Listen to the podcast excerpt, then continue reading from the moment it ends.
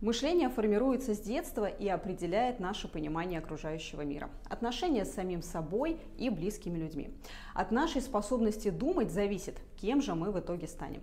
Так почему же одни добиваются успеха, а другие нет? Ответ в том числе кроется в мышлении. Поэтому предлагаю обратить внимание на стратегию мышления богатого человека. Итак, деньгами нужно управлять, а не служить им. Поэтому богатые мыслят категориями изобилия. Дело в том, что проблема нехватки денег довольно часто попадает в центр вашего внимания. А все, что мы ставим в центр внимания, имеет свойство расти. Далее богатых людей отличает осознанный подход к финансовому состоянию. Они сберегают, а не растрачивают. То есть прекрасно умеют управлять своими доходами и расходами, думают о том, как накопить, приумножить, знают, куда вложить деньги, чтобы они росли и приносили доход. Ну, проще говоря, знают, как заставить деньги работать. Еще богатые всегда жадно впитывают новые знания. Читают, учатся, а главное, применяют свои знания на практике. И в заключение.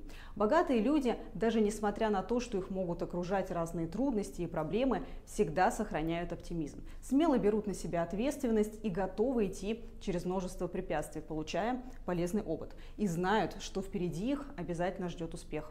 В общем, они умеют быть благодарными. Помните, ваш взгляд на жизнь и мышление являются важным фундаментом. Укрепляйте их и направляйте в нужное русло и верьте в себя.